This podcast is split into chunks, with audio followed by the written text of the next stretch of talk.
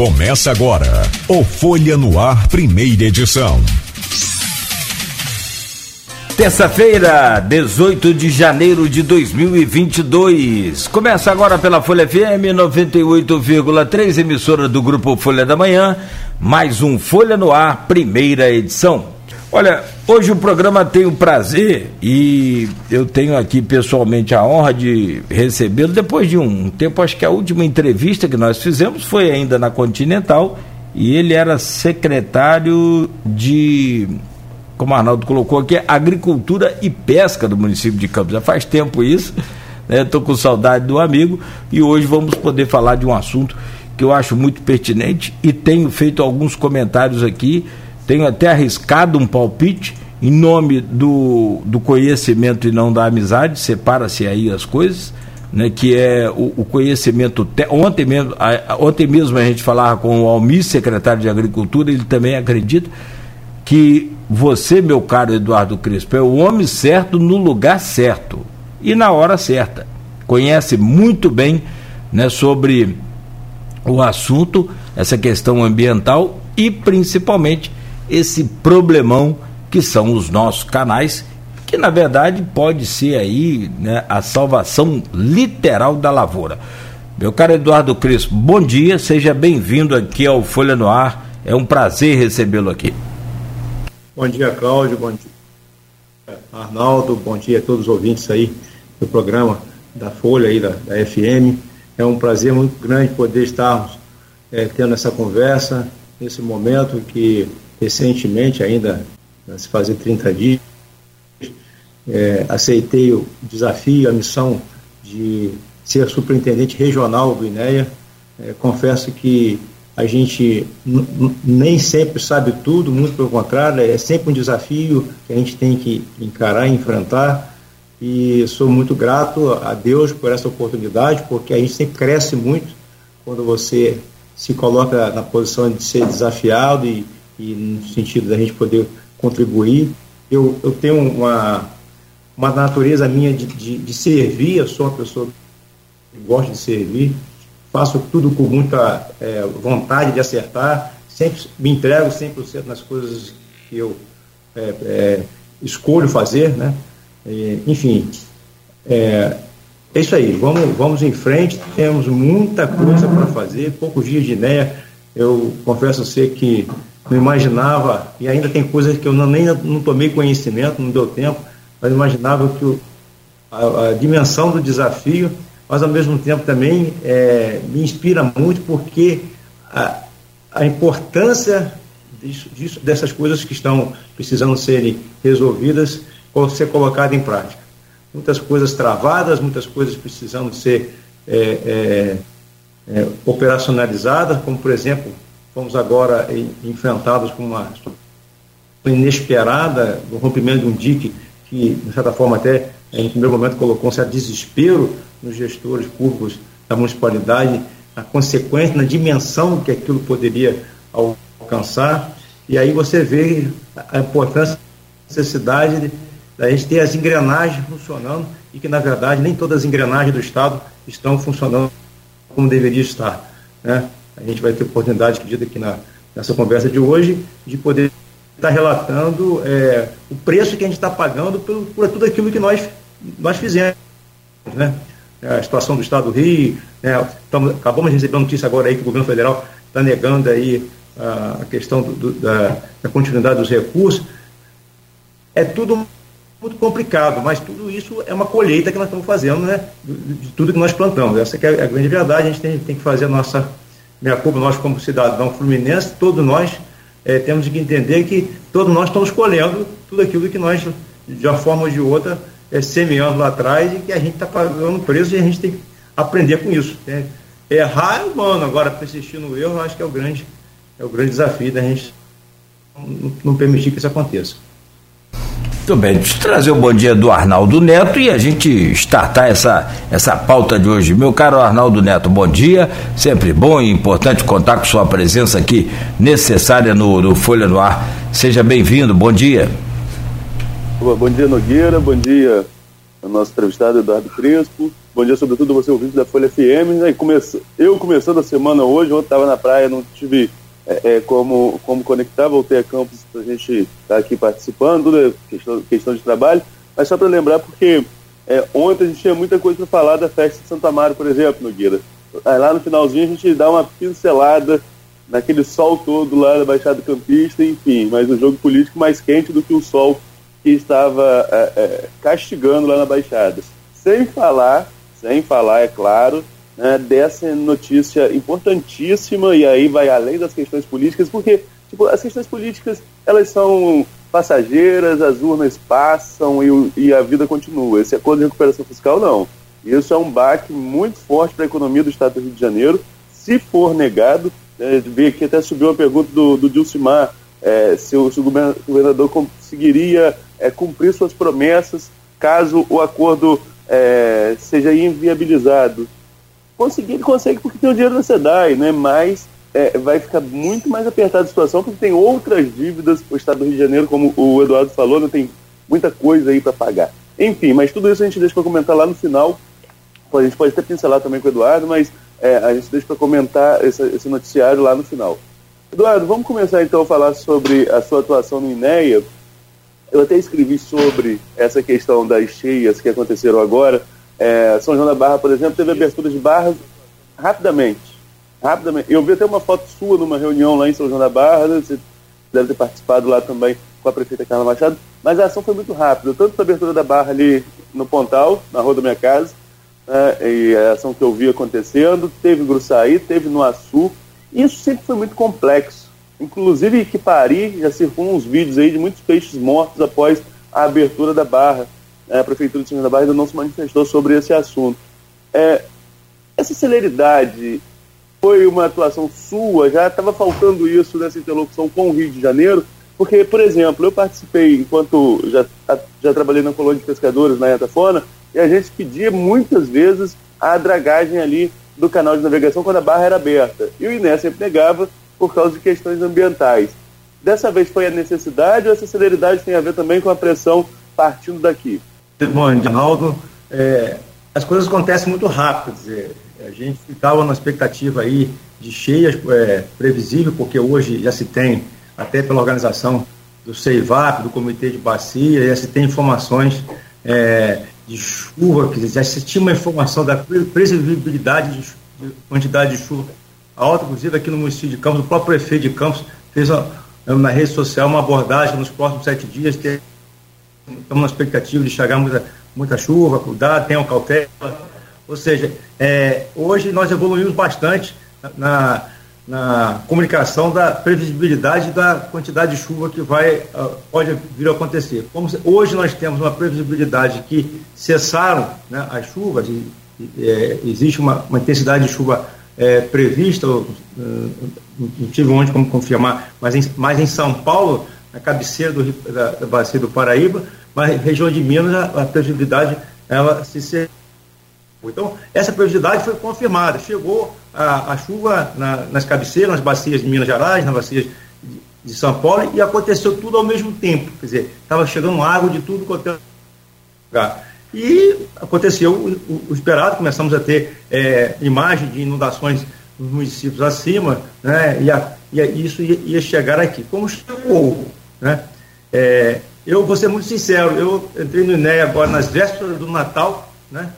Fui ao Rio é, conversar com o presidente Felipe e o secretário, é, não consegui estar com eles, né? não os conheci, né? assumia o processo nesse período de final de ano, chegaram as chuvas, é, na, as enchentes, vim conhecer literalmente, pessoalmente, fisicamente, o presidente e o secretário de Ambiente no meio da, da tempestade aqui, da, da, da situação a, a, São João da Barra com o dique ter estourado.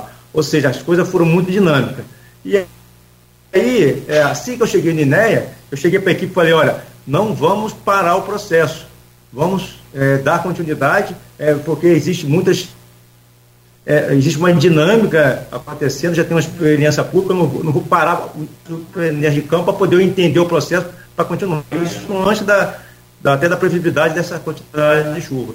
E aí os processos começaram a andar e começamos a, a liberar, porque tem muitas empresas que dependem é, de licenças para poder é, dar continuidade. O Estado, com esse programa da, da SEDAI, está liberando muito recurso. Tem muitas prefeituras que já estão com, com, é, pedindo licença para fazer a obra, projeto de obra licitar.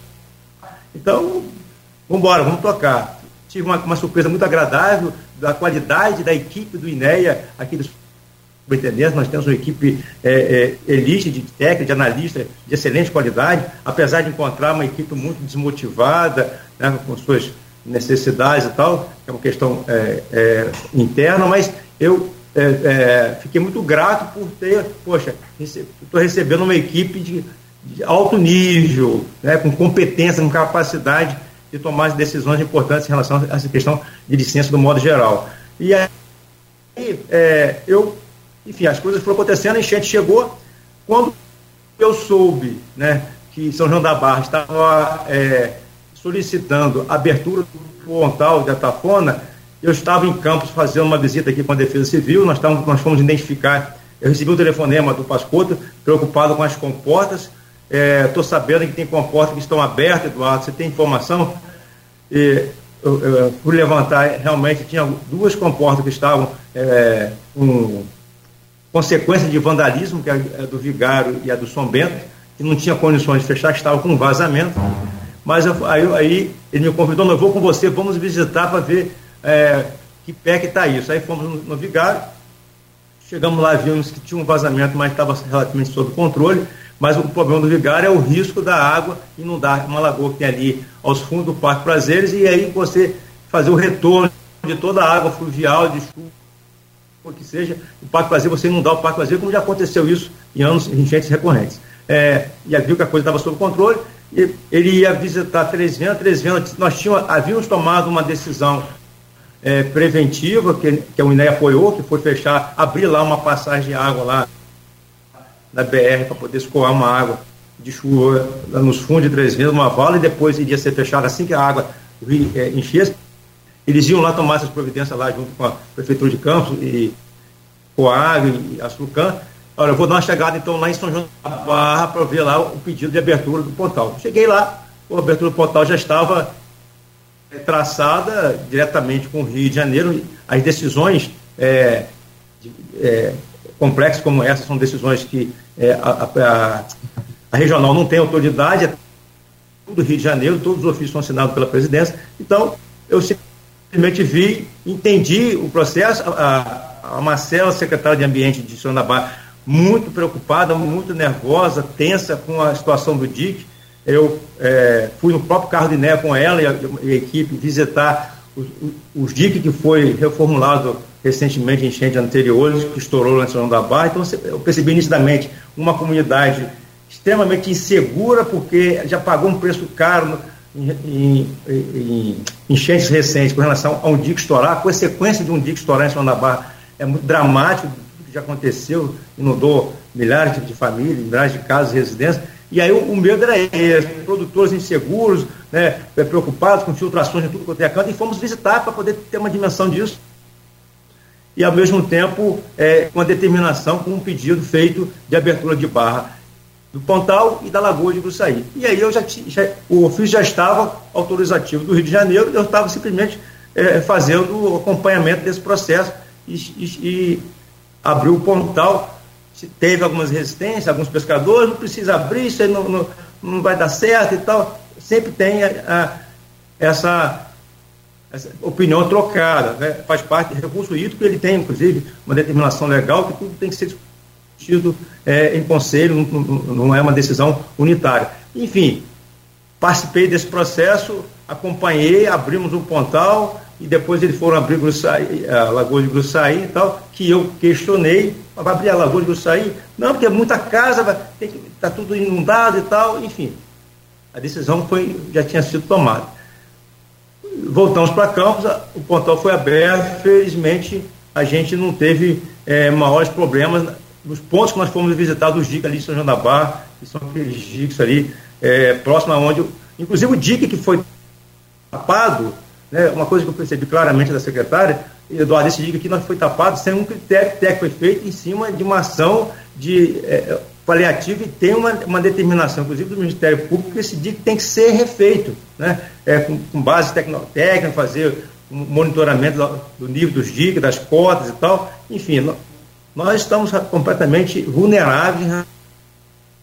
A gente pode depois falar especificamente sobre isso, eu acho que é uma ação que a gente tem que deixar muito claro que nós temos que olhar para frente, porque a gente não pode se permitir ficar nessa, nesse medo, né? um, um, sentimento de medo que existe hoje na região, principalmente o pessoal de São João da Barra, em relação, porque é, é, é um município completamente dependente de uma, dessa infraestrutura de drenagem para poder você ter vida com saudade, com qualidade ali. E aí, é, conclusão, a gente voltou a administrar o processo, acompanhamos, teve um sentimento, uma informação de que a, a água iria baixar, o efeito de dica do Pontal é, teve um, no mínimo, parou de subir ali em São João da Barra, e aí começou uma discussão, inclusive, através do comitê muito interessante, de que talvez uma solução seria a gente fechar um pouco a comporta de Santa Cecília, porque se fechar a comporta de Santa Cecília, o João colocou isso com muita propriedade, nós ganharíamos ali um, um alívio, porque estava chegando água de tudo até canto, principalmente da bacia do Muriaé.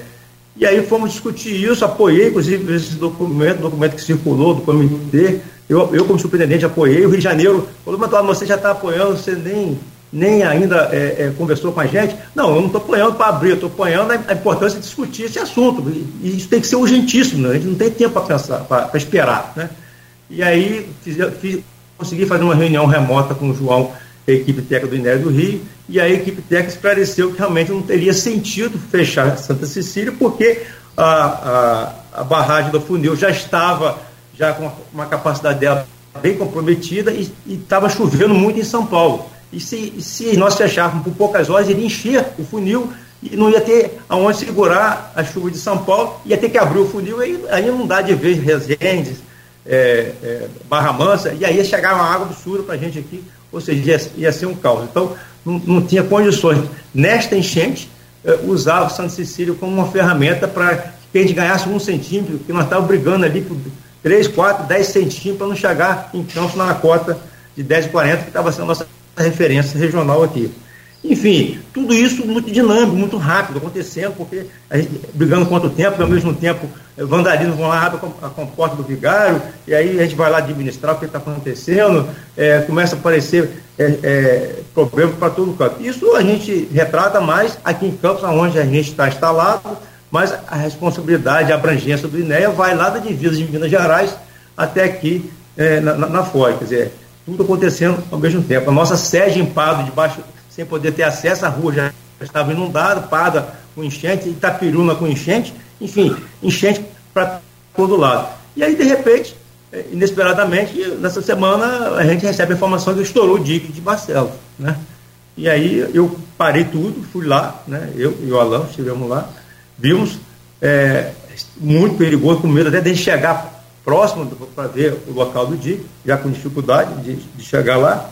Mas aí, naturalmente, a, a, a equipe né, técnica responsável de, de, dessa pauta da Prefeitura de, São João da Barra já estava mobilizada, a própria prefeita já tinha estado lá, logo por coincidência estava passando próximo lá, pelo que eu fiquei sabendo, na hora que estourou o dia, ela já tinha ciência do problema, e aí já estava de novo um movimento de que, de que fazer para minimizar a tragédia, né?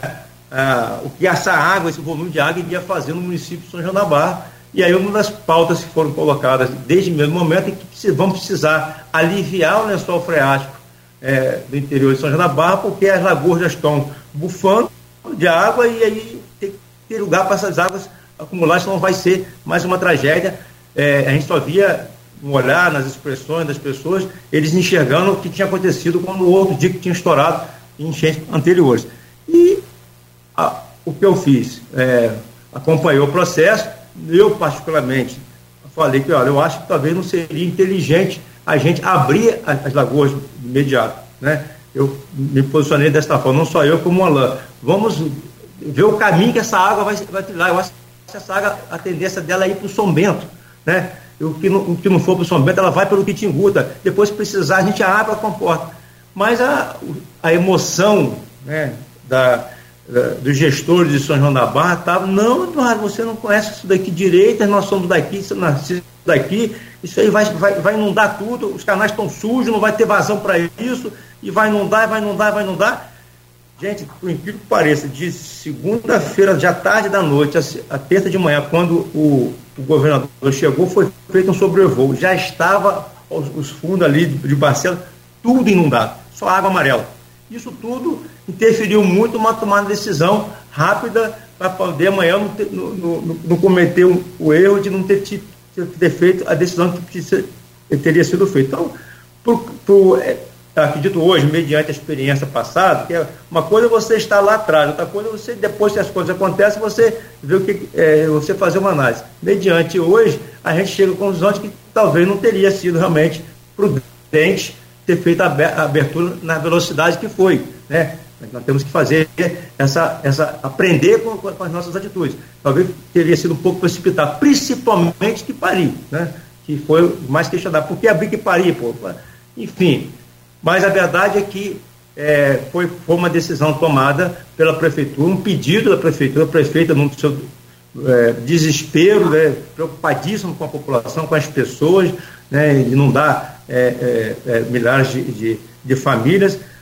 É, a gente entendeu, e ela foi muito feliz na palavra dela, quando dizia, Deus abençoou, que estourou na, posição certa, de que tivesse estourado um pouquinho mais para frente, a, a tragédia teria, teria sido muito maior, e praticamente estourou quase na direção do canal de São Bento que já estava com a porta vandalizada. Então o canal São Bento já estava com um certo volume de água é, é expressivo. E aí é, é, um, é um tsunami de água, né? E, inundando tudo para frente, e aí a gente, com um problema seríssimo de entupimento que já era previsto, o próprio governador entendeu, não, vamos colocar então as máquinas nas pontes para substituir as pontes.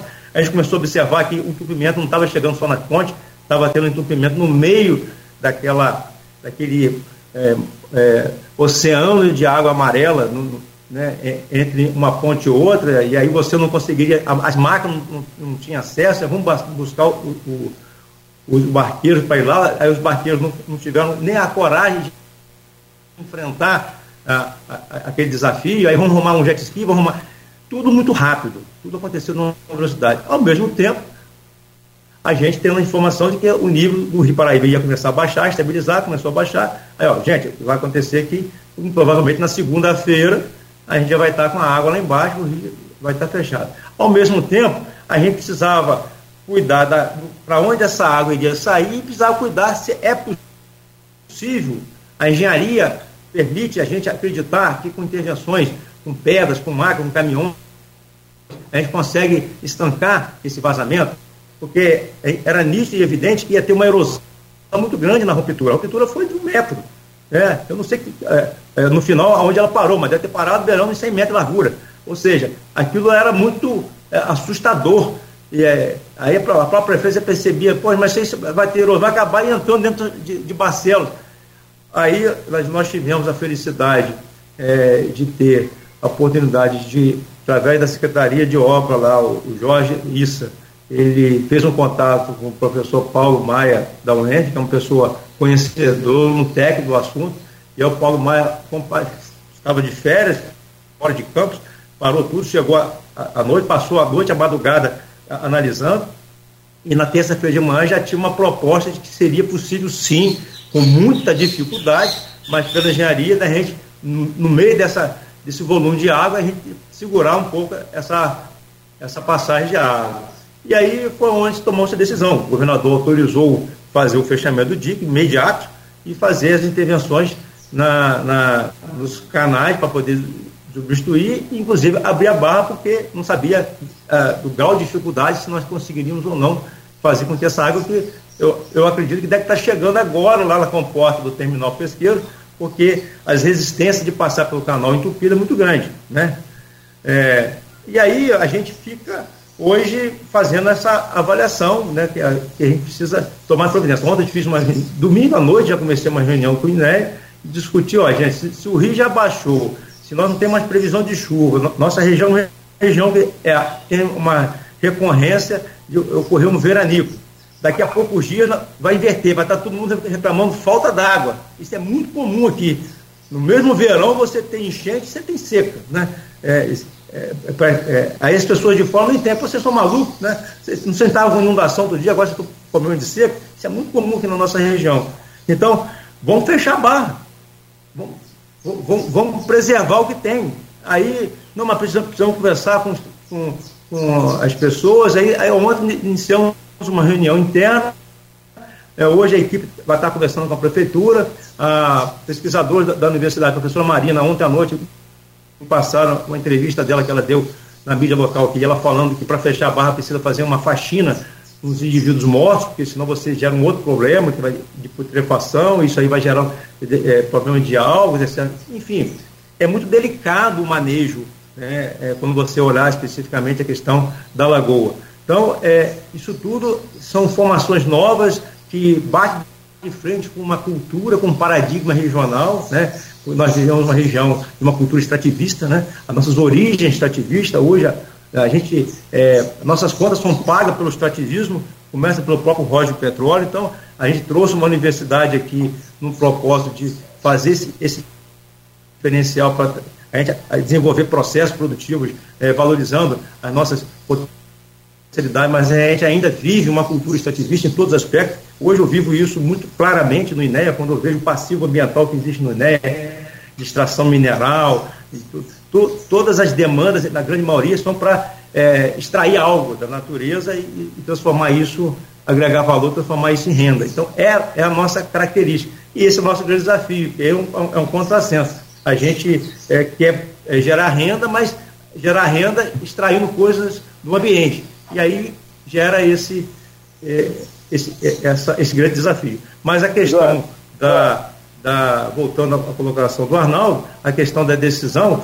É, foi uma mera coincidência se, se você está dizendo que foi rápida a decisão, foi mais no sentido de que é, é, o conhecimento da dimensão da enchente que estava acontecendo. Não foi uma enchente que chegou a água do rio Muraé, não foi uma enchente que chegou a água que veio de São Fidel, foi uma enchente que chegou a água da bacia inteira, porque choveu na bacia inteira. Né?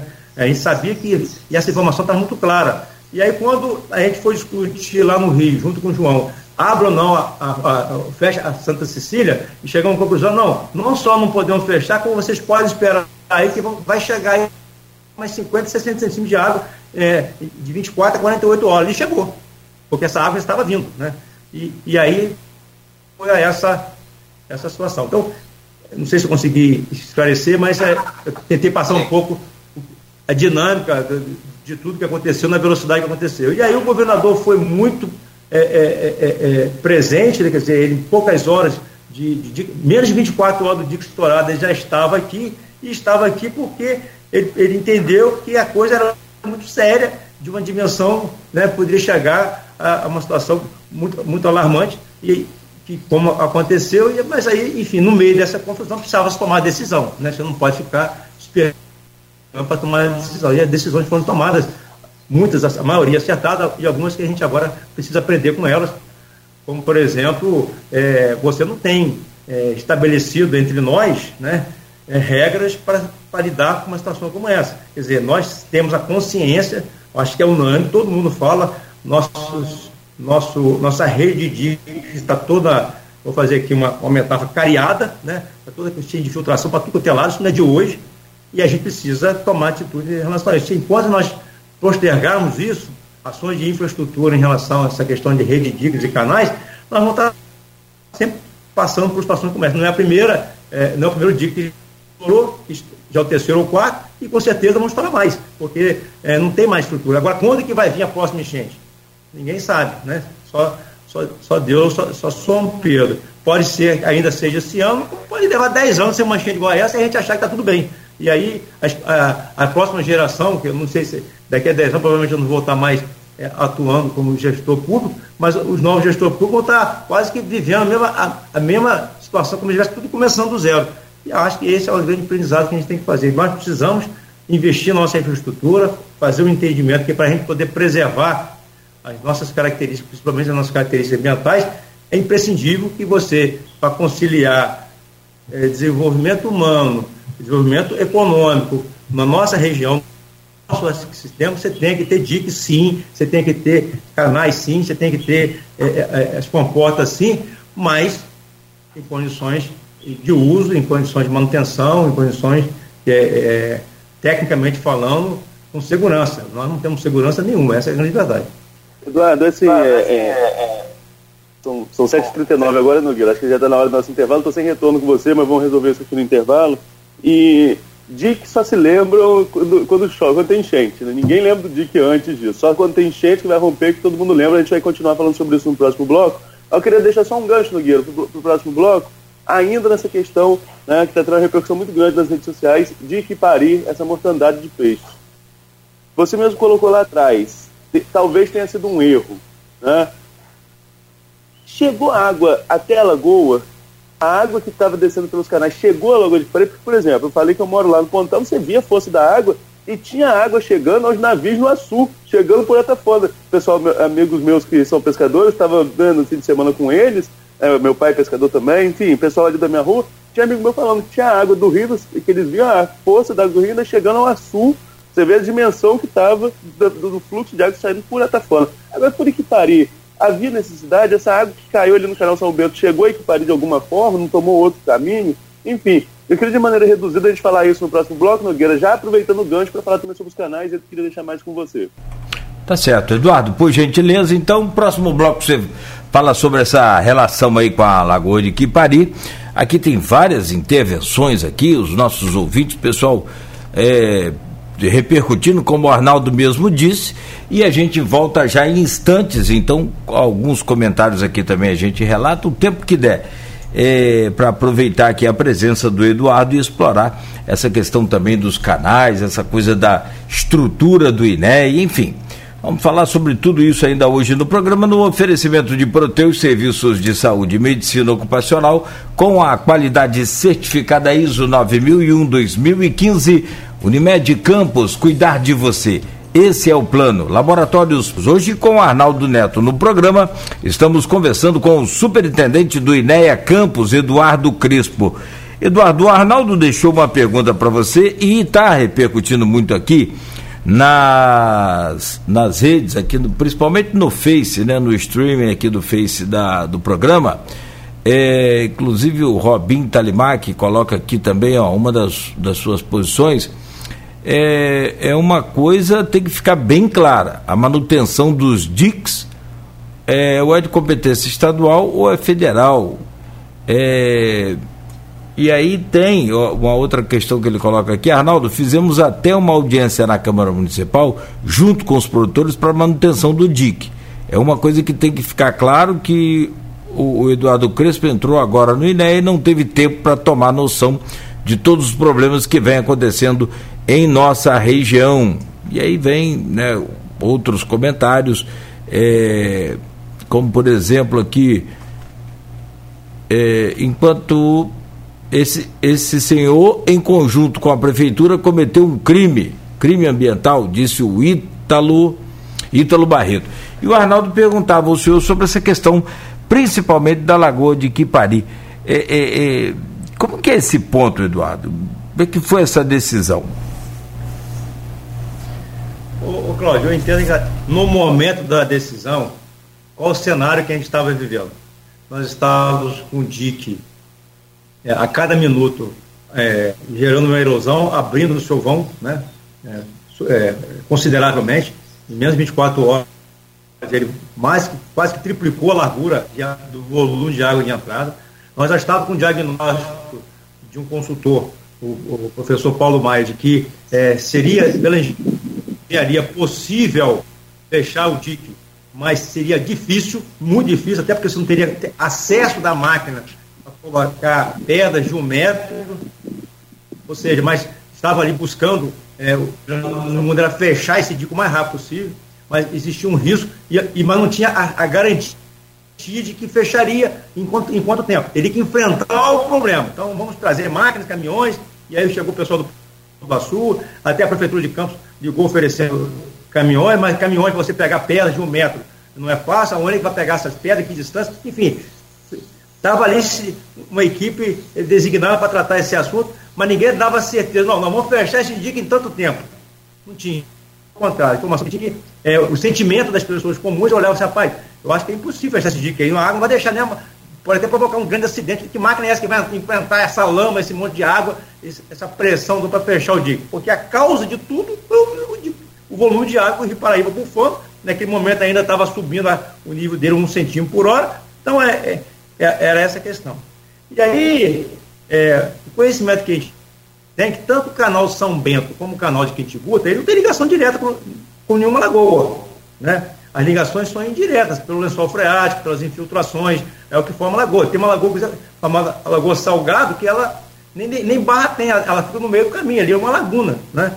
Então, quer dizer, mas o que, que alimenta essa lagoa? É o lençol freático. O que, que, o que caracteriza a existência da lagoa? É o lençol freático. Então, a discussão é a seguinte, não, vai inundar tudo o lençol freático, essa lagoa não tem espaço. Essa, esse foi o pedido de São João da Barra. Né? Não, nós precisamos é, desocupar as lagoas porque vai inundar tudo, lençol freático vai, vai realimentar e não tem para onde colocar. Essa foi a decisão e a prefeita colocando, o nosso problema é social. Nós temos que cuidar das pessoas em primeiro lugar. A minha preocupação aqui são as pessoas. Então, em primeiro lugar, prioridade é defesa civil. Então, essa foi a, a, a questão. A incerteza de conseguir fechar o dique. Né? E quanto tempo dique ficaria é, jogando água e, e dimensão da erosão desse dique. Aí o professor Paulo, mas não, a erosão talvez seja mais fácil da gente segurar, a gente tentar jogar pedras nas laterais para não deixar o dique abrir mais. Inclusive foi feito isso né, é, no final de semana. Agora, precisava tomar uma decisão. Né? Então, é, eu, eu confesso que a decisão não foi tomada por mim, a decisão foi tomada pelo INEA, isso é uma determinação da presidência. O que nós pedimos colocar as condicionantes. Né? Então, é, é, existem condicionantes que foram apresentadas desde a da, da abertura da barra do lá do Pontal e do aí e essas condicionantes precisam ser cumpridas. Né? Ah, quais são essas tá, condicionantes? Tá se condicionantes? Rapaz, são mais 15 condicionantes, deixa eu ver aqui. Algumas principais. É, acompanhamento, não deixar as pessoas pescarem, nós temos o problema é, da desova de tartaruga, não pode deixar circular veículos é, na praia, é, é, como é que se fala? não, não, não deixar que ocorra a exploração da pesca ali, fazer o monitoramento da abertura das lagoas, enfim, são, são vários. Deixa eu, eu vou abrir aqui para te mostrar. É, nesse período que ocorre grande desova de tartaruga, falei, manter a guarda municipal junto à abertura da barra de forma a coibir a pesca irregular no período em que a barra estiver aberta, apresentar relatório fotográfico do antes e depois das intervenções previstas no local, né, no prazo máximo de 15 dias, realizar um levantamento georreferenciado das residências e plantações possivelmente afetadas por alagamentos, elaborar um plano educacional ambiental para aplicação junto à população da região, sobretudo em torno de locais de abertura de bar, para conscientização do seu impacto ambiental, realizar um trabalho de drenagem junto aos canais que fazem escoamento da água por toda a localidade, pois os mesmos se encontram assoreados e cobertos por vegetação, é, obter as autoridades do Instituto Chico Mendes, a Conservação é, de Biodiversidade, o ICMBio, e a Superintendência de Patrimônio da União, no Rio de Janeiro, antes do início, obter as autorizações antes do início da, das atividades, obter a autorização da Reserva Particular do Patrimônio Natural Câmara, antes do início das atividades Lagoa de Pari, comunicar a Capitania dos Portos, apoio do INE e outras entidades para a não abertura clandestina de barra Lagoa de Pari, Lagoa do Açu, essa, esse aqui acho que foi o condicionante é, para o ofício assinado pelo, pelo presidente do INEA para todos eles, para, mas de modo geral as condicionantes são essas. Daqui, enfim, é, que é, pelo que entendi, já é uma prerrogativa do INEA quando é, atende solicitações como essa de abertura de barra, que não é a primeira vez. Né? É, e, e, e, a informação que a gente tem é que é muito comum, inclusive, ter aberturas clandestinas. Está na cultura da, da população são joanense a, abertura de barra. Isso é da época do vovô, né? É, de, de, abrir, principalmente no verão, para abrir para poder pescar e tal. Então, isso é, é, é, uma, é, uma, é um confronto cultural. E, na verdade, eu acho que falta, e, e aí eu faço aqui uma, uma reflexão, conversando ontem com a equipe técnica a gente não avançou, iniciou-se esse trabalho a pandemia interrompeu, não avançou uma definição de uma tábua de critérios. Né? Eu acho que a gente tem que é, estabelecer isso até para nortear o gestor público, né, para poder ele estar respaldado em cima de uma, de uma decisão que o conforme, mesmo que possa desagrar, desagrar, desagradar alguma, alguma parte da população, mas ele tem uma tábua de critérios onde ele vai seguir entendendo que aquela tábua de critério é o que vai ser melhor para a população, melhor para o ambiente, melhor para todos nós. E essa tábua de critério não existe. Já existe tábua de critério em outras lagoas do estado do Rio de Janeiro, é, costeiro, mas não tem. Por exemplo, eu estava conversando isso ontem, a lagoa do Lagamar nunca não tem esse conflito de abertura de barra lá no farol. Né? Nós nunca vimos a população revoltada, vamos abrir a barra do Lagamar. Porque a, a barra do Lagamar foi construída por uma, por uma drenagem natural do, do canal do Quitinguta. Quer dizer, será que a gente poderia discutir também, oferecer essas lagoas da Rondavá a opção de você ter drenagem pelo Quitinguta de forma organizada?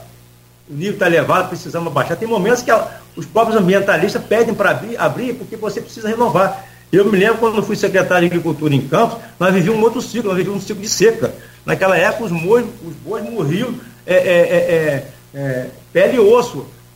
Campos, região, São Paulo, Goiás veio aqui, comprou o gado todo, levou, que estava todo mundo, o, gado morrendo de fome, de sede.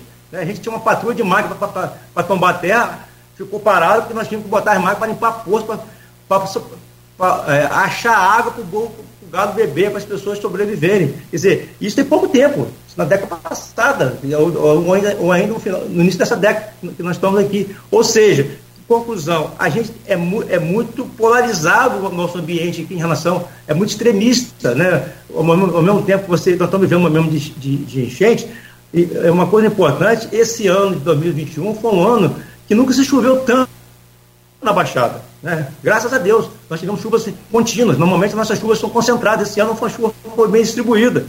É, a gente vinha acompanhando aí o pessoal é, é, manejo das comportas, a própria é, atuação da, dos, dos, produtores, a, a, associação junto com a Coa comprou uma máquina que, que tem sido é, está salvando e recorrendo de última hora é, esse equipamento, é uma experiência positiva que a gente está tendo hoje, a importância da parceria público-privada, a agilidade, a eficiência, né, você fazer as coisas na hora que precisa ser feito. Então, é, eu quero dizer o seguinte: nós precisamos é, tirar como aproveito disso daí. O seguinte, nós precisamos de uma tábua de critério para abertura de barra, para manejo, nem, nem para abertura, para manejo das lagoas. Isso aí precisa é, é, ter a participação e a, a, compreensão. Acho que todo mundo tem que aprender com, com tudo que está acontecendo. E, e eu é, já assumi esse compromisso de que, enquanto eu estiver no INEA, eu vou, eu, eu vou ser um guerreiro, vou colocar como foco a construção dessa tábua de critérios né, para, as barras, eu acho que é imprescindível. Eu, como gestor, é, não tinha autonomia de, de não deixar abrir ou de, ou, ou de abrir. Eu, eu, eu sou um, um, um, superintendente, mas eu, eu, eu, me senti assim, sem, sem condições de argumentação, porque você não, não tem critério. Aí, a, a impressão que dá é que cada um puxa para o seu interesse. Não, mas você está defendendo o seu interesse, mas aí fulano então como é que fica? Então fica a briga de interesse. Aí a decisão foi social. O discurso social, olha, é, nós não podemos colocar em risco a vida de pessoas. Então tem que tomar essa decisão. E foi tomada a decisão. Né? Agora, no, no meio daquela tempestade, daquele dique absurdo, jogando água para dentro e, e, e, tudo inundado em volta, e fechando estrada, o Porto do Açu já sem poder trabalhar, operar, porque não tinha mais acesso, e tudo isso estava acontecendo em, poucas horas. É, você não tem uma previsão segura de chuva, é, é, partir de três dias você tem uma previsibilidade, mas você não tem um percentual 100%.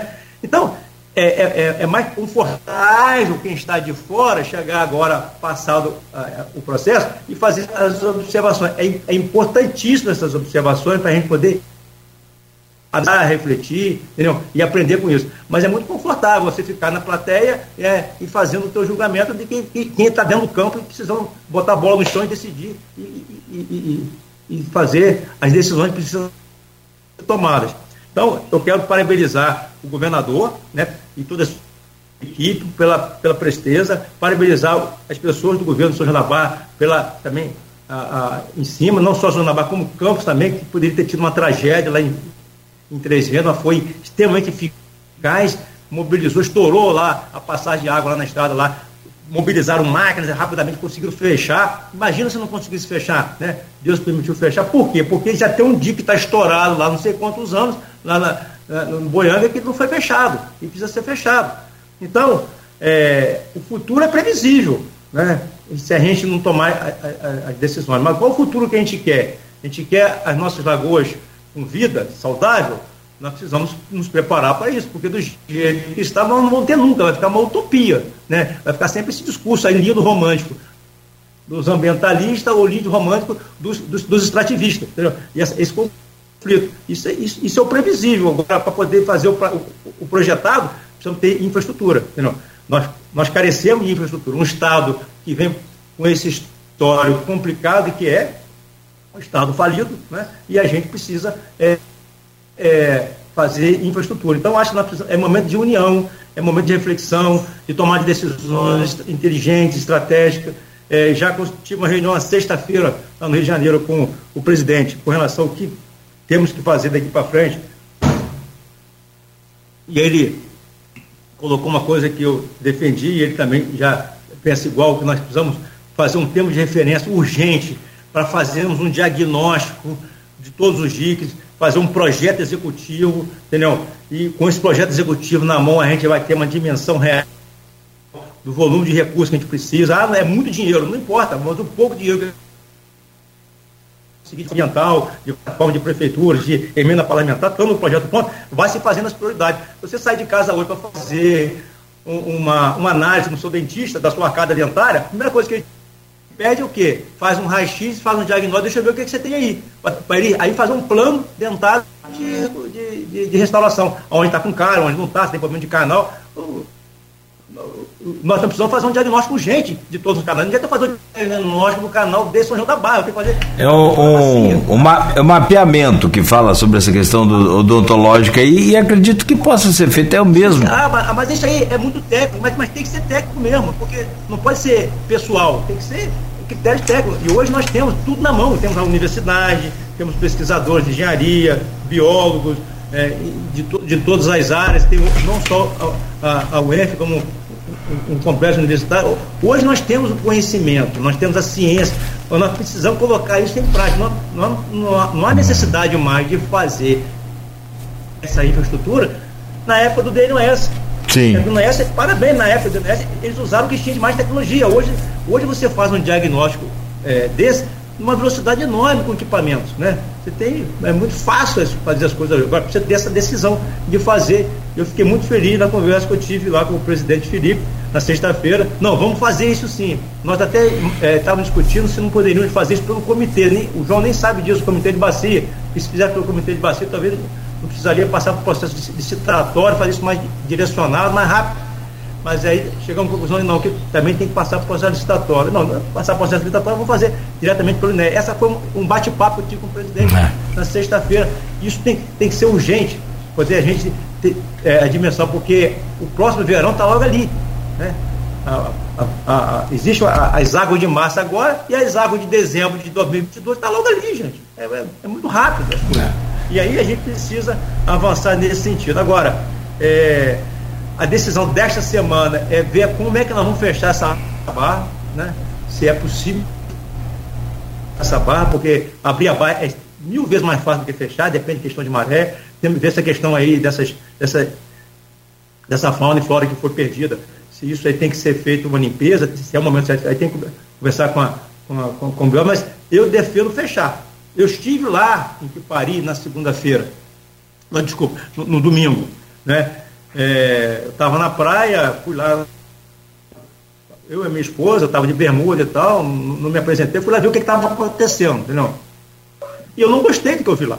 Né? Eu vi pessoas com tarrafa, entendeu? famílias, crianças e tal. Tinha um rapaz lá, coitado, eu acho que ele estava tipo um negócio, a, a tarrafa quase caía em cima dele. Aí, eu, deu para perceber que é, é, era mais lazer do que, do que negócio, estava ali brincando ali e tal, jogar tarrafa, que é uma cultura, mas não pode. Né? A prefeitura precisa fiscalizar. Né? É, por exemplo, é, existe uma informação, que eu preciso checar, mas existe essa informação, de que é, as, as, fiscalizações elas estão acontecendo nos dias de semana, mas não estão acontecendo nos finais de semana. É, eu ontem trouxe uma, uma discussão, né, eu acho que nós temos que fazer uma campanha, né, chamar a rede de comunicação, fazer uma campanha de conscientização. O cidadão comum, ele precisa ser um fiscal do ambiente. Por exemplo, eu, eu contei uma história que aconteceu comigo. Eu, quando era adolescente, eu não sei o que acontecia com você. Eu tinha um hábito involuntário, às vezes chupava, estava no carro, chupava uma bola, pegava o papel e jogava na, na janela. Aí aquilo ia Até que um dia uma filha minha falou assim, pai, tá maluco? Você vai jogar o papel, você está sujando tudo e tal. Aquilo me deu um choque, porque era tão involuntário aquilo, que eu daqui, a partir daquele momento eu nunca mais coloquei um papelzinho pela janela, qualquer coisa que seja. Ou seja, eu tinha informação de que não, que não, é, que não é bom, que não pode, isso aqui, mas eu não tinha cultura. Involuntariamente, falo isso com maior naturalidade. E eu aprendi com a minha filha, que naturalmente na escola ela recebeu informação e, ela, e aqui para ela é um absurdo.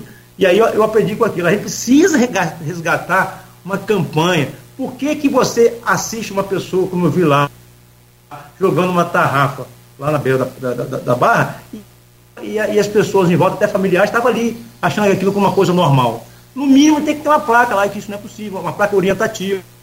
Entendeu? Porque não adianta eu somente chegar com uma ideia e falar assim, ô prefeitura, você vai ser notificada, vai ser... temos que fazer isso. É, é poder de, de, de, polícia, poder de cobrança. Mas isso é muito pouco para o objetivo que a gente quer. Qual o futuro que a gente quer? É um futuro programado ou, ou previsível. O que está acontecendo com a gente, nós estamos, nós estamos previsível, porque eh, nós não estamos fazendo o que precisa ser feito, e aí, se cada um fizer o que você, é, puder ser feito, então, por exemplo, você vê na praia lá as pessoas andando de moto, você vê na praia as pessoas andando de carro na, na areia, e eu vou ser muito sincero, eu comentei com a equipe, olha, eu, vou, eu, eu sei que não pode, mas a, informação não estava clara para mim. Eu, eu, meu carro não tem tração, graças a Deus, mas poderia eu, na maior inocência, como presidente de NEP, pegar meu carro e entrar ali, andar na areia, eu estava fazendo uma coisa boa, na verdade, eu, tava, eu como presidente, estava dando um péssimo exemplo. É, precisa massificar essa informação. O que, que pode, o que, que não pode, e por que, que não pode, o que, que a gente quer conquistar com isso. Então, nós vamos fazer por causa disso. Nós enxergamos no futuro que isso vai acontecer desta forma, é isso que nós vamos colher. Nós precisamos fazer uma campanha. Ontem eu fiz essa discussão com o Inés. É, é difícil? É, mas não é possível. E, e é barato hoje, porque você tem a, a, a, o mundo digital hoje, que você faz isso com muita velocidade, com muita competência, e, e que você pode direcionar. E aí nós temos aí, pô, a nossa rede de comunicação, rádio e, e, rede social, e todo mundo contribuindo. Então, é, uma, é, um, é um momento da gente tirar um, aprendizado o que a natureza está nos mostrando. Está aí o Covid, né? Todo mundo insistiu, o Covid chegou e mudou a vida de todo mundo. Agora, será que a gente vai ter que perder vidas, estourar mais dicas para poder a gente fazer o que precisa ser feito? Nós temos que discutir o que, que precisa ser feito, não o que eu, eu gostaria que fizesse. Não, eu, eu, eu, recebi uma missão, eu tenho um monte de sonhos, um monte de projetos, chego lá e fico deslumbrado. Mas o que, que eu preciso fazer? É, se, se, a gente fizer o que precisa ser feito nesse momento, a gente vai, vai, vai chegar lá na frente num patamar diferente do que a gente encontrou. Eu acho que é essa, é. essa missão que eu aprendi, que eu estou aprendendo com esse nem 30 dias de Inéia, e aqui a gente tem, mas ninguém faz nada sozinho. Né? É um trabalho de parceria, de entendimento e, e avanço. Eduardo, a gente já conhece o INEA há muito tempo, inclusive você conhece o INEA de fora, né? Do outro lado do balcão. Eu conheço também do lado de cá. Mas não precisa, nesse caso aí, estar lá diariamente para saber que. Eu já falei muito mal do INEA.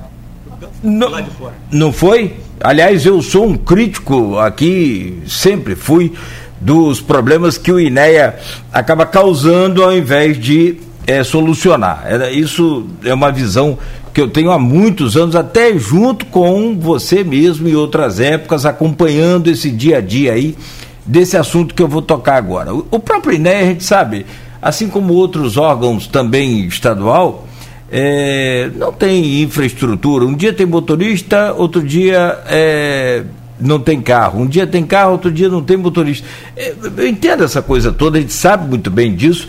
E espera-se, é claro e evidente, que isso uma hora seja resolvido. O Estado do Rio de Janeiro faliu, quebrou, né? essa renegociação aí, é, é esse regime de recuperação, Arnaldo já comentou, é extremamente necessário e importante, até com a venda da SEDAI, independente disso, mas senão vai apertar, vai complicar. Mas a minha pergunta é: são lagoas, são é, é, vários pontos, você falou aí mesmo muito a palavra passivo, ou seja, problemas antigos que o INEA tem. E o INEA de Campos é uma, uma superintendência muito importante para o Estado. Aliás, dizem até os especialistas aí que é um dos piores órgãos para se comandar né, é, em termos de, de, de, de trabalho. Haja vista a responsabilidade ambiental. E não pode ser naquele estilo passar a boiada, senão a gente está enrolado. A pergunta é: com todas essas dificuldades, passivos, problemas, você assumiu no meio de uma enchente praticamente. Como resolver o problema dos nossos 1.470, quase 1.500 quilômetros de canais artificiais da nossa da nossa cidade, tanto para a margem direita quanto para a margem esquerda do Paraíba. Tem gente que não sabe, mas tem muitos canais também, tem outros canais para a margem esquerda do, do Rio Paraíba, com toda, com toda essa dificuldade. Ontem eu conversava com o secretário Almir e ele falava que eh, os canais de campos eram para ser grandes adutores e criadores, por exemplo, de peixes em gaiolas.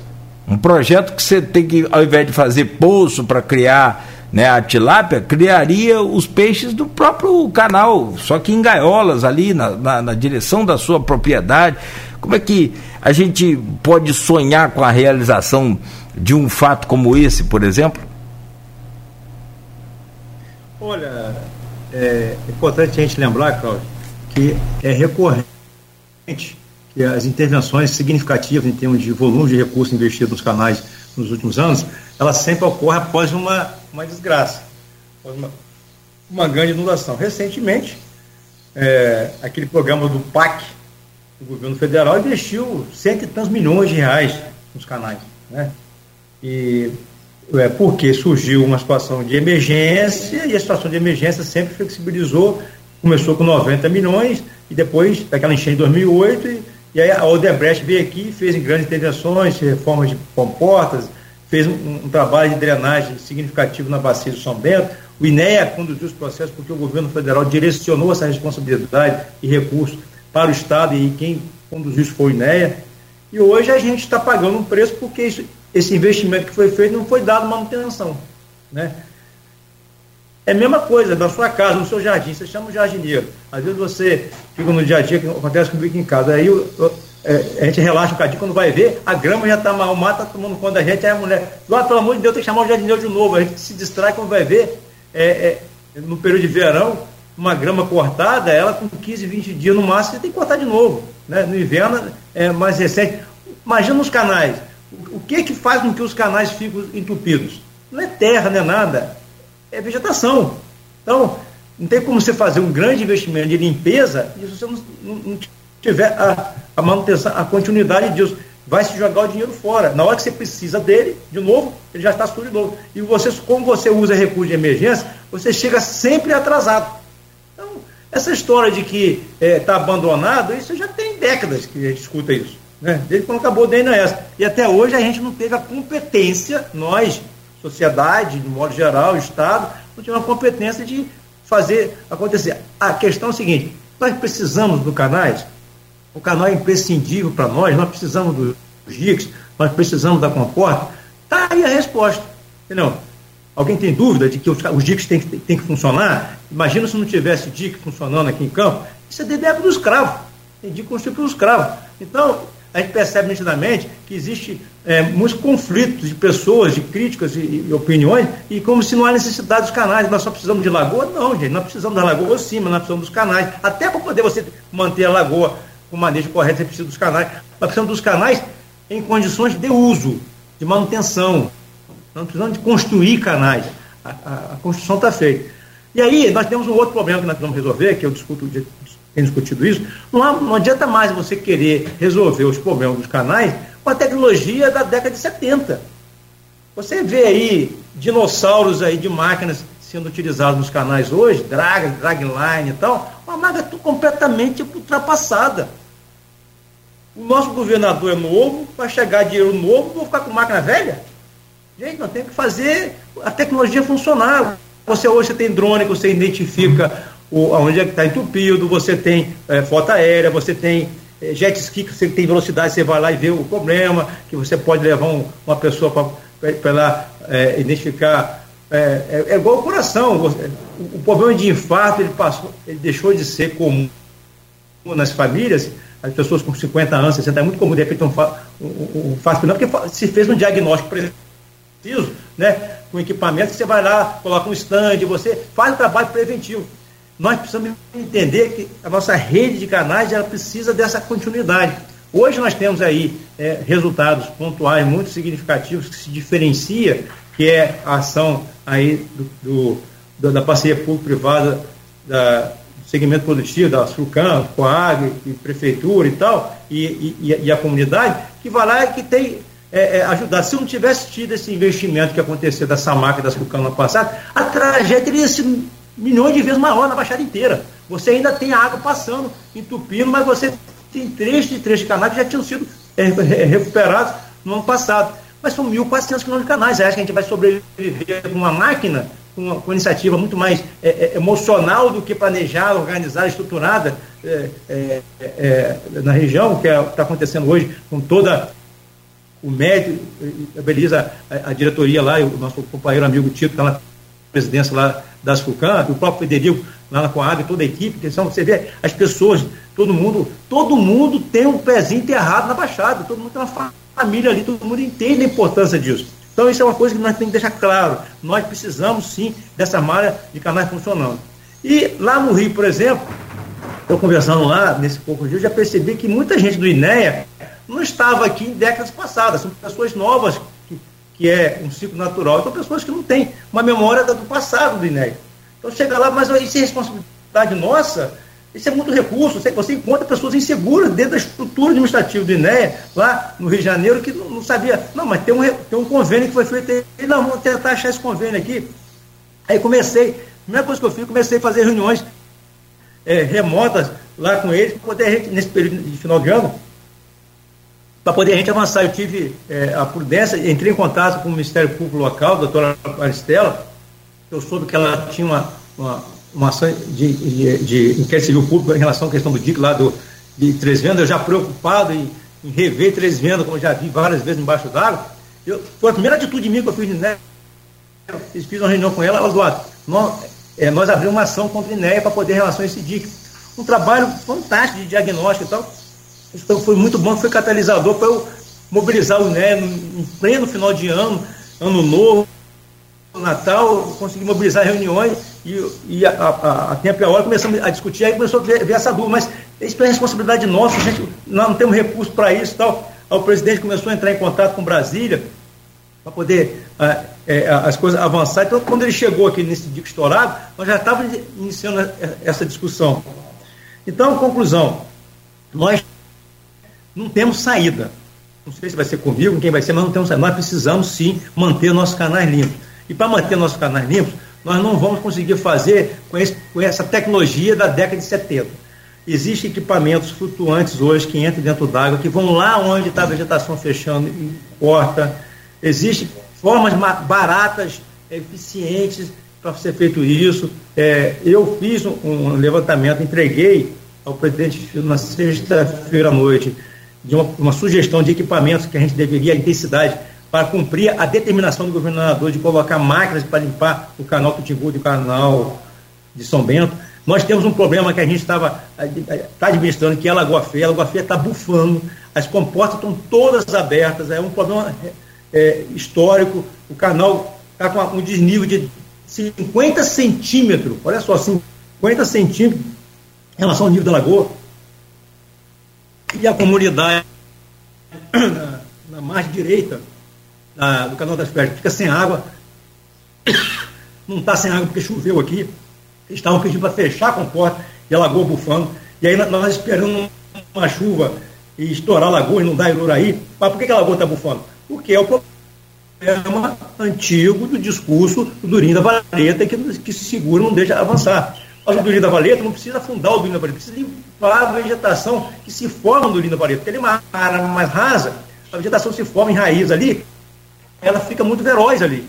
Agora, você vai entrar com a drag line lá do Levanete? Não vai. Você vai entrar com. Não tem como. Vai entrar com, só com barqueiro? Não, não dá conta. Existem máquinas hoje baratas para fazer isso. Com tecnologia é, é, desenvolvida no, no, Brasil. Aí, o próprio é, é, Fio, o Felipe, chamado como Fio da, da INEA, presidente não, nós já estou com conhecimento disso, eu, eu apoio isso, coloca essa proposta aí, porque essa máquina vai ser útil para desentupir os trechos do canal de São Bento os trechos do Pitinguda que você não consegue ter acesso. A, a hoje, nesse momento, está com uma máquina é, limpando uma passagem da Lagoa do Taí, que está entupido com o canal Vila Abreu, que é uma, é uma rota alternativa de você escoar a, lagoa, a água do São Bento. E a máquina não consegue trabalhar, porque toda essa região de São João da Barra, que é essa, essa laguna aí, entre Lagoa do Taí, Lagoa Salgado, o Kipari, é que o lençol é muito, é, é muito oficial. Então, ele é muito turfoso. Às vezes o terreno mais arenoso, mas é, é muito encharcado. Uma maca atolar, sofreu um acidente ali daqui para ali. Então você não consegue fazer o serviço na hora da enchente, porque você tem equipamento pesado. Agora, se você tem um equipamento que vai dentro d'água, flutuante, e que ele tem um sistema de corte, de, de, de retirada de vegetação, é, é muito isso existe hoje, não é caro, só que a região não tem. Você não pode fazer um trabalho que precisa ser feito mediante o que os seus empreiteiros têm. Não, nós temos que fazer o dinheiro novo, o governador é novo, o problema tá, é recorrente, mas nós temos que encontrar a solução, porque não adianta a gente ficar insistindo com, com o mesmo medicamento, que na verdade gasta-se dinheiro, faz a obra, presta-se conta, mas não, não, resolve o problema. O paciente continua doente, né? E, é, ganha mais um.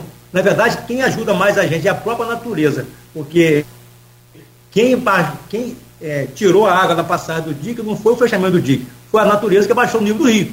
Né?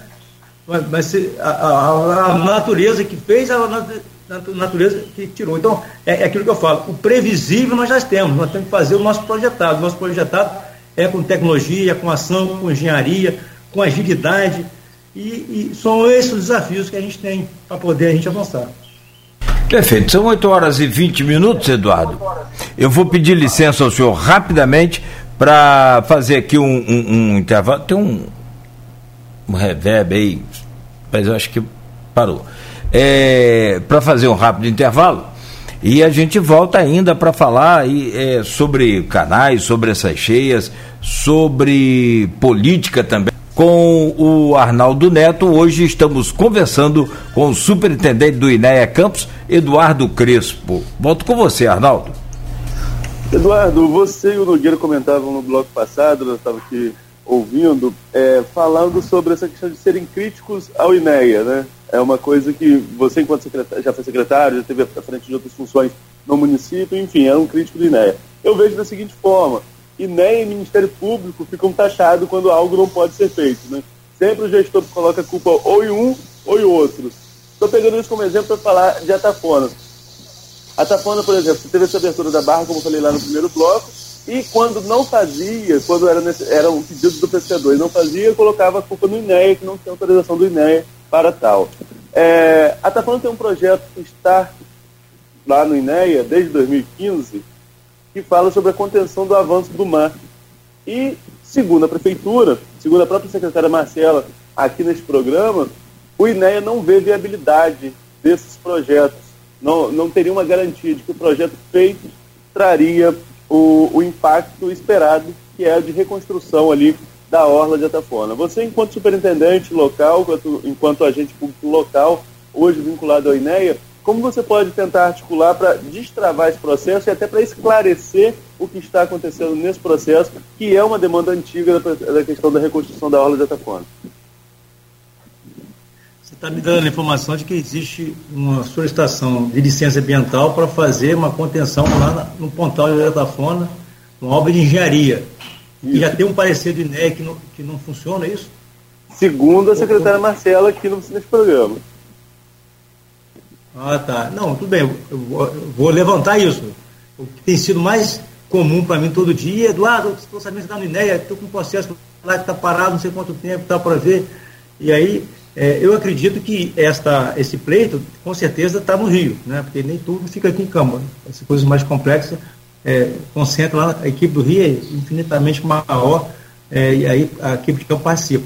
Mas eu me comprometo de, de, de ver onde é que está isso para a gente poder avançar é, no que for que é, eu, eu, entendo perfeitamente da importância disso, dessa discussão, e porque é uma obra de engenharia que vai, vai, ter, vai permitir um, um, ganho social significativo e, acredito até ambiental. Né? Mas eu, eu, eu, não tenho essa informação, vou, vou levantar. O que eu tenho encontrado muito lá no INEA nesses dias é que tem muitas, muitos pedidos, não é o caso, obviamente, desse daí, mas muitos pedidos. É, porque o INEA, até você ligar uma energia elétrica hoje, tem que ter a licença do INEA. Né? Então, é, tem muitos pedidos que chegam no INEA, mas chegam é, é incompletos. Aí fica aquele processo. Aí você tem que gastar uma energia, uma equipe já é limitada, uma, um passivo enorme de pedidos que tem lá, em, todo, em todos os aspectos, né, inclusive de fiscalização, de denúncias. É, e aí você tem que gastar uma energia para poder dizer que a pessoa está faltando aquilo. Aí acaba que o técnico de INE fica orientando a, a, a, o técnico da, da, da, empresa ou da pessoa como é que tem que fazer para poder corrigir. Ou seja, existe uma desinformação fora do INE muito, muito significativa em relação ao, ao, que chega lá de pedido, porque hoje é tudo no sistema.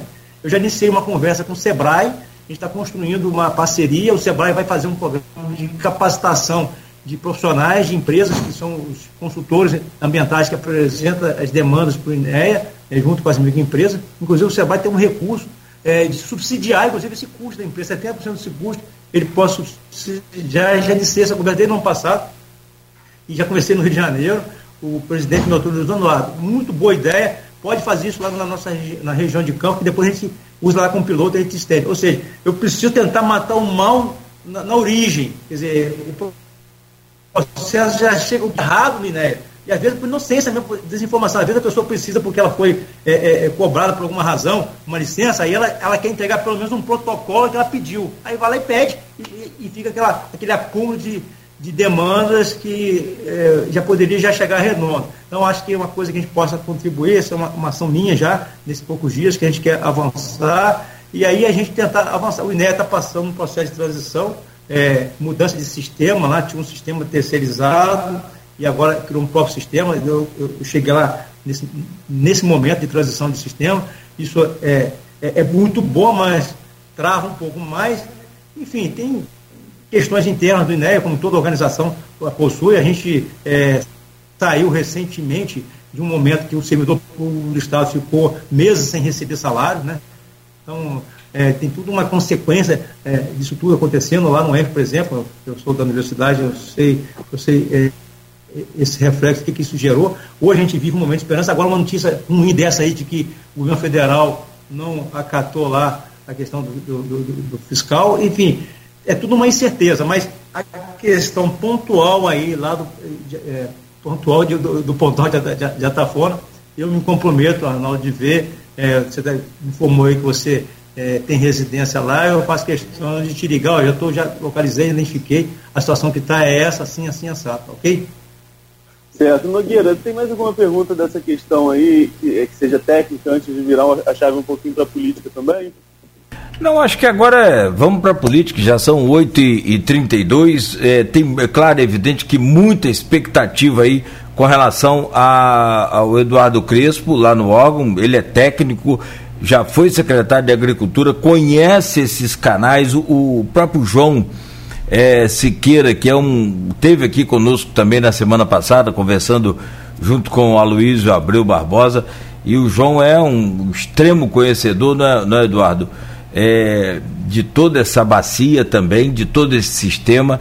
Eu acho que é aquilo que a gente estava falando no intervalo. Campos precisa, não é ter um, um, um, uma agência aqui, um, posto destacado do INEA, precisa ter uma base do INEA por se tratar de uma importante é, rede de canais artificiais além da, do, das nossas lagoas naturais. Vamos torcer para que o senhor consiga transformar isso aí numa equipe e equipamentos definitivos para campos. Não é aquilo que a gente fala. Me empresta aí um pouco. O governo do Rio mandou uma ação aqui, duas máquinas, três máquinas, dez máquinas, mas semana que vem tem que ir tudo embora. Não adianta, semana que vem os canais vão estar sujos novamente. Então, é, eu acho que eu acredito que é por aí. Mas pode virar a chave aí, Arnaldo. Vamos para a política. Tem muita gente comentando, tem gente até afirmando aqui que o senhor Dilcimar, eu acho que já quer até votar no senhor como deputado. Mas antes, é, é, eu trago essa, trago, essa, antes, trago essa questão, acho que é até híbrida, né? É, é INEA e política. É, Eduardo, você é um quadro técnico, você mesmo falou aí, você já atuou não ENF, mas também é um quadro político. Já foi vereador, já foi secretário municipal, é, já foi presidente do FUDECAM, teve também no Flucan, enfim, é um quadro, é um quadro técnico e político. E o cargo que você ocupa hoje também é um cargo técnico e, de certa forma, político. É, existem dois grupos aqui na cidade que têm ligação com o governador. Seu convite partiu de interlocutores de um desses dois grupos, se sim, de qual? Olha, eu recebi o um convite, quem me ligou perguntando se eu é, teria interesse de assumir o INEA foi a deputada Clarissa Garotinho. Né? É, a gente entende do entendimento de, político né, na, na, relação do grupo, da família Garotinho, do, todo o grupo Garotinho com o governo do Estado, com o atual governador, e eu recebi esse convite. Se eu, se eu toparia, eu topo. Acho que posso contribuir sim para a sociedade, é, só quero é, que seja aqui em Campos. Não, não, não quero assumir a presidência do INEA. Não, não, não é para assumir a superintendência. Foi a palavra que eu. Não, porque aí eu acho que eu posso contribuir sim, pela experiência que eu tenho já e tal. Eu acho que é, eu gosto de fazer essa política de, de servir, de contribuir realmente. É, a minha vivência nas, nas FUCAM, a minha própria vivência na UENF, eu sou é, é, da primeira turma da UENF, né? É, fui colega do Almir, que é, escolheu corpo docente, eu, escolhi ficar no corpo técnico é, e, e pós-graduação, sou fundador da universidade, contribuí é, é, com a, a, universidade. Então, a gente tem uma relação muito estreita com tudo isso, com, com todo esse desenvolvimento com a região. E aí o NEA, para mim, foi uma oportunidade, um desafio que, que mexeu comigo. Não, aquilo que ele falou, opa, eu, eu, eu senti uma emoção forte que eu acho que é, é, algo que eu posso contribuir.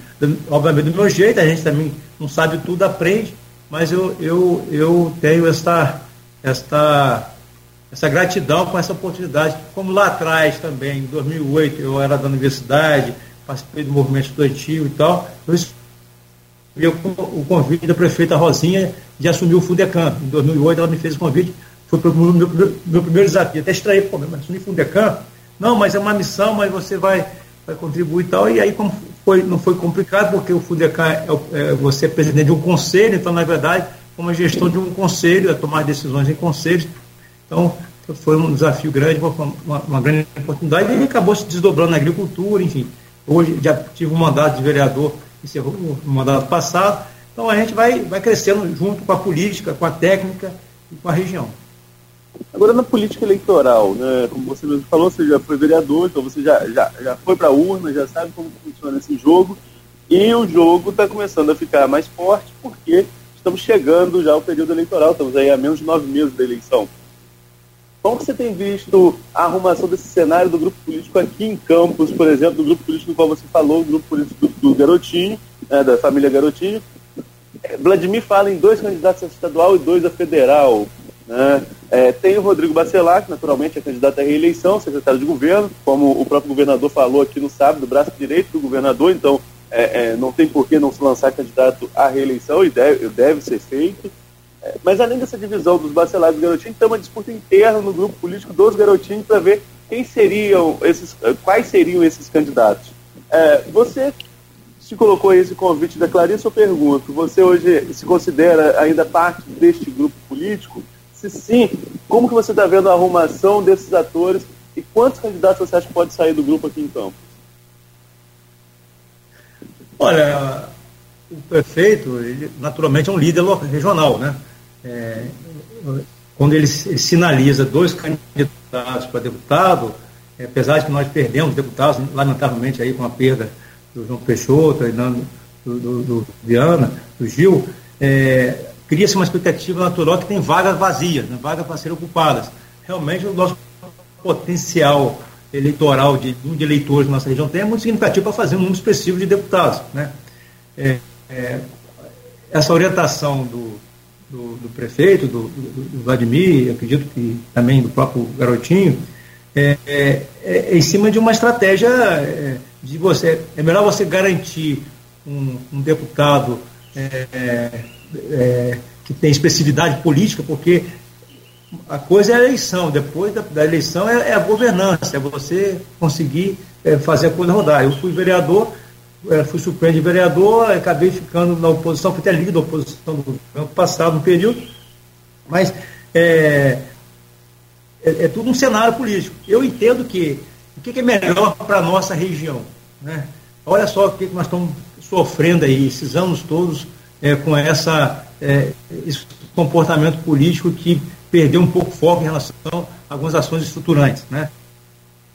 tudo que aconteceu. A gente vinha um, um mundo de royalties, de repente perdeu-se o royalties, a gente viu o tamanho da nossa vulnerabilidade, porque não, não se fez é, a prioridade que deveria ter sido feita é, com relação às ações estruturais. Hoje nós estamos, aprendemos isso, hoje estamos fazendo isso com muito mais intensidade, principalmente com a participação da. Uma bateria fraca aqui no, no meu computador. Principalmente com a participação da, da, dos recursos novos, né? a importância do deputado de trazer recursos novos, de ser esse interlocutor eficiente, competente, de, de trazer recursos novos. Acho que o, o, o grupo político é, do prefeito está sendo muito competente em relação a, a essa interatividade com o governador, né? É, tem deixado de lado a questão regional de grupos políticos, que seja Bacelar, que seja outro, está tá colocando é, em primeiro lugar o interesse público, o interesse do município. Tanto é que o governador tem vindo aqui de forma. semana duas vezes, de forma recorrente, assinando compromissos, é, é projeto Fênix e coisa mais. Está todo mundo alinhado, sintonizado, que de fato precisa ser feito. E aí a, a competência começa na política. Né? Então eu acho que é muito responsável e competente esse direcionamento do, do grupo político no sentido de que, olha, vamos é, trabalhar para termos dois candidatos daqui. Porque se você não fizer isso, acaba acontecendo o seguinte, é, se pulveriza os votos para outros deputados de fora, porque isso é uma coisa natural, né? É, o sol brilha para todo mundo, todo mundo se acha no direito de. de, de, e, e, a gente sabe que o, o, voto vaza mesmo. Né? Então, acho que é uma. É uma é uma, uma um direcionamento é, é estratégico eu concordo. Aqui neste programa, o vice-prefeito Frederico Paes, na entrevista aí ao Nogueira e ao Aloysio, ele defendeu o voto no agente político local. Quem é da região vota em candidato a deputado da região. Você concorda com essa leitura? A gente precisa fortalecer, sobretudo a partir das perdas que você mesmo lembrou dos deputados Gilviano, João Peixoto. É, a gente precisa fortalecer é, é, nossa representatividade, seja na LERJ, seja na Câmara dos Deputados, votando em candidatos locais. É uma bandeira que você também defende, Eduardo? Sim, defendo, porque você vê uma hora como essa, entendeu? Quem é estaria é, é, é, com, com, autonomia de, de, estar nos representando de fato? Né? Não, não tenha dúvida. Agora, é, vamos ser, é, entender que sempre surge, né? E não, tem parceiros importantes de fora, tem votos aqui que a gente entende, respeita. Você pega um deputado, por exemplo, Cristino Álvaro, ele não é daqui, mas contribui muito para a região. Quer dizer, tem, uma, tem um histórico passado, então agrega muito valor. Então, é, o foco tem que ser o voto é, local, sustentar local. Agora, é, estava falando, estava pensando, se a gente tem como orientação, vamos garantir, no, no bom sentido, dois deputados, o grupo político, dois deputados locais, não significa que não está deixando espaço para que a oposição também possa ter seu, o seu deputado, que é, que é, é bom. Né? A, a, a, a unidade é boa, é, é, a, polarização da oposição é importante, isso, isso é da democracia. É, o governante, ele, às vezes, ele está ali no, no, dia a dia, um, um, vereador, eu falava vezes com o prefeito Rafael, prefeito, eu te ajudo às vezes mais como oposição do do, do, que o vereador que está da, da, situação, que ele acaba ele não chegando e não trazendo para você, sinalizando que a oposição ela é importante, ela é necessária para o desenvolvimento, para o crescimento na democracia. Então, ter os candidatos de oposição, o, o deputado de oposição, em situação, isso a, a região cresce. Numa democracia é, decente, eu, eu, eu, sou favorável. Mas é, por que não valorizarmos os nossos daqui? Se nós temos capacidade de eleger os nossos próprios deputados, por que não? Não, vejo por que não. Temos que valorizar sim e priorizar o, o, o voto local. Perfeito, Eduardo. Agora, você é pré-candidato? A estadual, não, federal? Não sou pré-candidato, eu é, entendo que é, essa experiência de poucos dias do INE tem mostrado que a gente tem muito a contribuir, sim, na vida política, na vida pública. Talvez Deus está mostrando que é, a maior contribuição que eu posso dar é a gente estar com uma estrutura política consolidada na região, né, com base política, mas, mas fazendo aquilo que a gente tem para, para contribuir. Eu acho que a minha experiência hoje pode ser até que amanhã eu não esteja uma amnéia, a emissão seja uma outra coisa. Mas eu acho que a gente precisa ter, é, é, é, a política, sim, faz parte, não tem como é, a gente ficar sem ela, ela é imprescindível, mas essa política responsável, comprometida. Acho que é uma marca forte que o Eduardo Piso tem é o comprometimento. Eu sou uma pessoa comprometida, eu sou comprometida com as nossas causas regionais. Então, é, o que depende de mim, estarei é, militando nesse sentido. É, na lealdade no compromisso com a nossa região. Aqui no, no, no, programa a gente sempre costuma pedir uma avaliação, e no seu caso seria interessante, porque você já foi vereador, acabou de citar agora aí o, o Rafael Diniz, que foi prefeito, é, e a gente pede sempre uma, uma, uma avaliação do. Já estamos, né, já passamos do meado de janeiro, mas desse primeiro ano do Vladimir. Você, como político, então, e, e como é, é, cidadão também, como é que você avalia o governo nesse primeiro ano e arriscaria uma nota aí de 0 a 10 para o governo? Olha, com relação a certas ações, eu acho que o Vladimir tirou nota acima de 10. Por exemplo, ele conseguiu, nem ele conseguiu enxergar como ele conseguiu resolver o problema é, financeiro da prefeitura, pagou as contas todas e tal é, naquele momento, vamos trazer dinheiro novo, eram os custos de campanha, e, e nem sempre o que você está enxergando você é aquilo de fato que vai acontecer.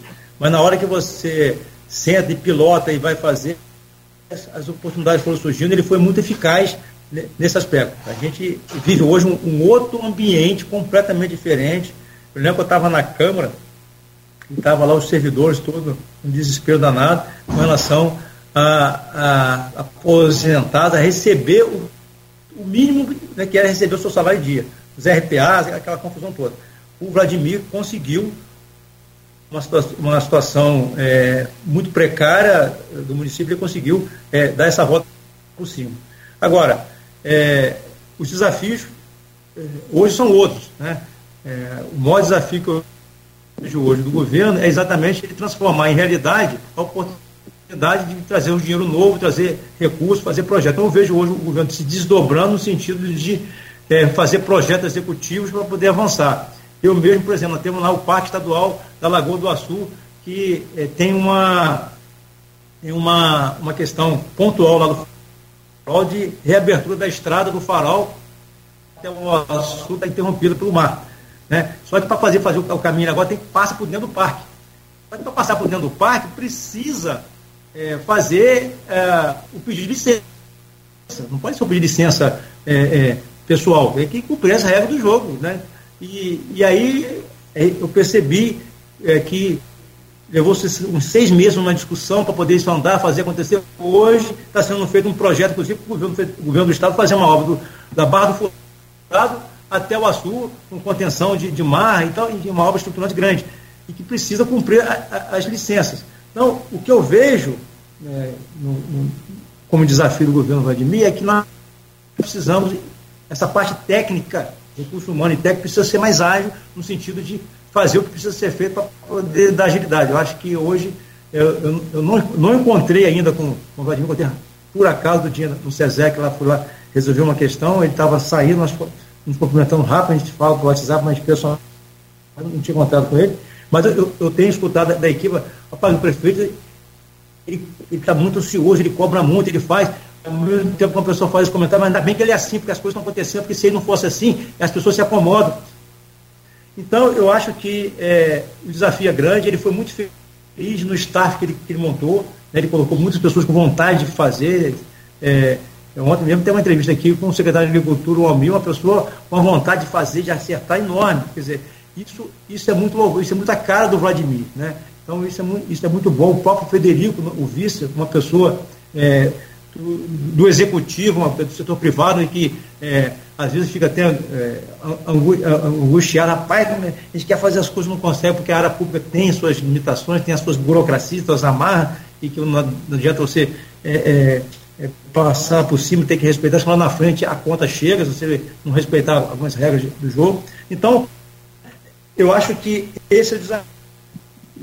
Ô, Nogueira. É, não, tô, tô... Não, não, acho que caiu a bateria dele. Foi ah, foi. Também. Foi. Foi justamente o que tinha acontecido comigo. A gente pode ir seguindo aqui o assunto. É, é, ele não chegou a dar nota. Não chegou, na hora da nota ele deu sorte que é. bater. Sorte de, de, de brincadeira. Arnaldo, bom dia e até amanhã às sete da manhã no Folha no Ar, primeira edição. Obrigado por hoje, querido.